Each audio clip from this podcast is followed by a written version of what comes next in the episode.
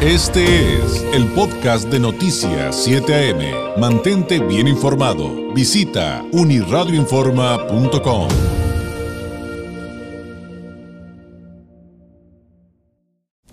Este es el comentario nacional del periodista Carlos Álvarez.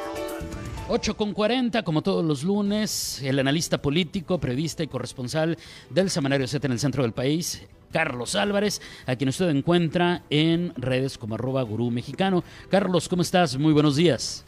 David, buen día, ¿cómo estás? Muy, muy bien. Aquí con un lunes muy cargado en materia informativa. ¿De, qué nos vas a hacer tu análisis el día de hoy? Pues de Cuba, de la situación que vive Cuba, David. Sin duda, sin duda, no solamente interesante, sino importante, pero adelante. Sí, gracias.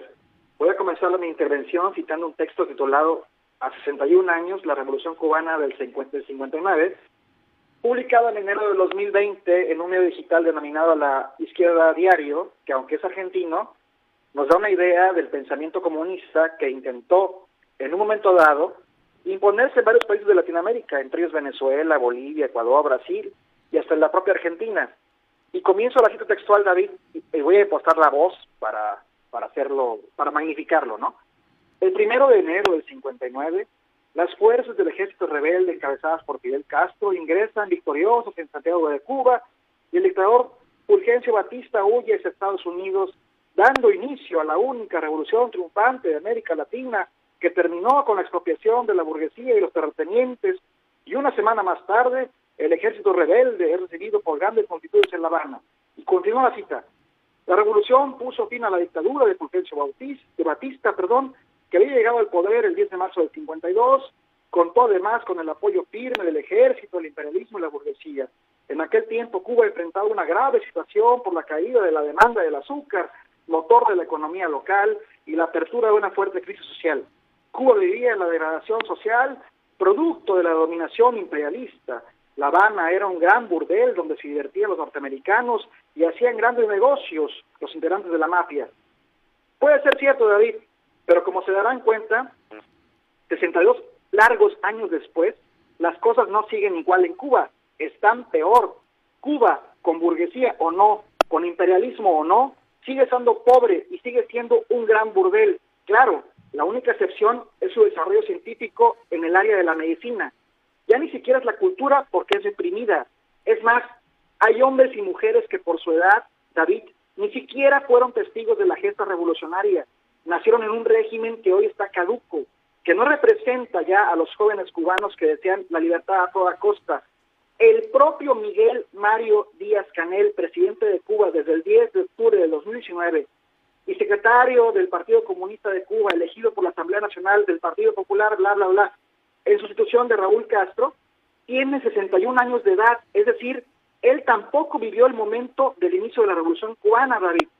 Ayer domingo 11 de julio cientos de cubanos, en su mayoría jóvenes, salieron a las calles y se lanzaron al malecón de La Habana y a otros puntos de la isla para protestar por el desabastecimiento y los precios elevados de los alimentos en medio de la crisis sanitaria causada por la COVID-19 y lo que consideran la falta de respuesta de las autoridades.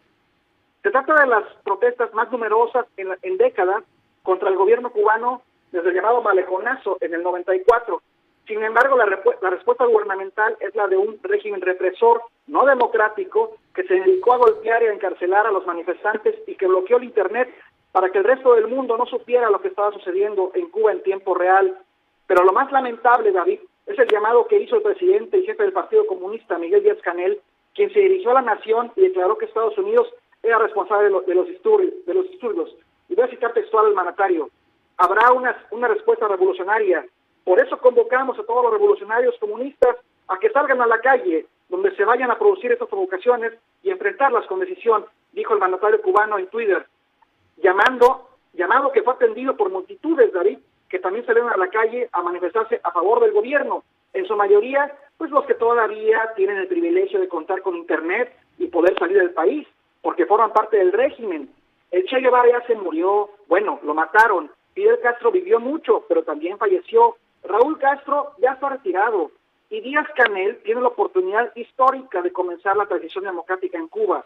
El ejemplo cubano nos demuestra que una y otra vez, de todos los bienes que pueda perder un pueblo, ninguno como el de la libertad, y también que militarizar una nación es lo peor que podemos hacer, porque un ejército, el que sea, entiende mejor la idea de la gloria que la idea de la libertad, David. Sin duda, temas durísimos. Activistas calculan que actualmente habría unos 150 presos políticos en Cuba que además son objeto de tortura, Carlos.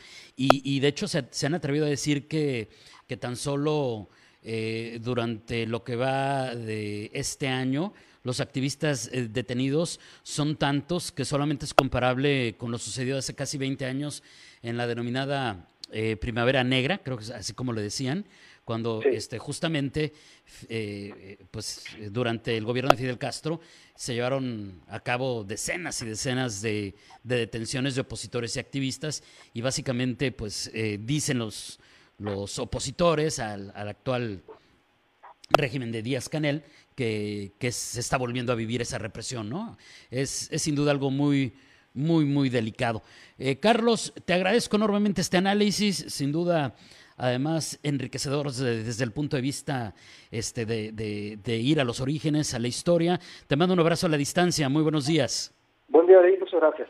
Es Carlos Álvarez, nuestro analista político de los lunes, periodista y corresponsal del Semanario Z en el centro del país. Usted lo encuentra en redes sociales como arroba gurú mexicano.